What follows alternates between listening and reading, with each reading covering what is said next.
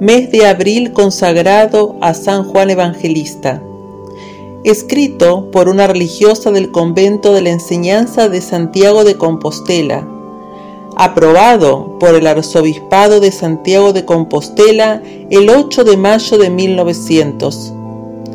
Lectura Mariana Pérez de Durán. Día 10. San Juan al pie de la cruz. San Juan, después de oír la tercera palabra que nuestro divino Redentor moribundo dijo en la cruz, es de creer que se acercarían más aún a la Santísima Virgen como para empezar a cumplir entonces mismo la voluntad del Señor. Qué afectos de gratitud por aquel don preciosísimo de dolor por el que tendría la Virgen y de amor para con hijo y madre tendría este bendito santo en su corazón. San Juan cumplió fielmente los deberes que el ser hijo adoptivo de la Virgen Santísima le imponía. Yo soy hija de la Virgen. En primer lugar, nuestro Señor en la persona de San Juan nos hizo a todos hijos adoptivos en esta amantísima madre.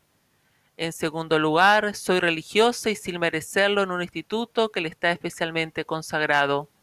¿Cómo cumplo los deberes de hija? Súplica. Quisiera amar mucho a la Virgen Santísima, bienaventurado evangelista, y probar con obras mi amor. Alcanzadme que este deseo sea eficaz y constante, de manera que en todos los días de mi vida aumente en mi corazón el amor a la Santísima Madre de Dios. Santo mío, ¿qué le pediréis a nuestro Señor que no os conceda enseguida? Pues interesaos por mi alma, para que imitándoos en amar a Jesucristo y a la Santísima Virgen en vuestra compañía, los ame eternamente en el cielo. Práctica. Hoy le diré muchas veces a la Santísima Virgen, Madre mía, os doy mi corazón.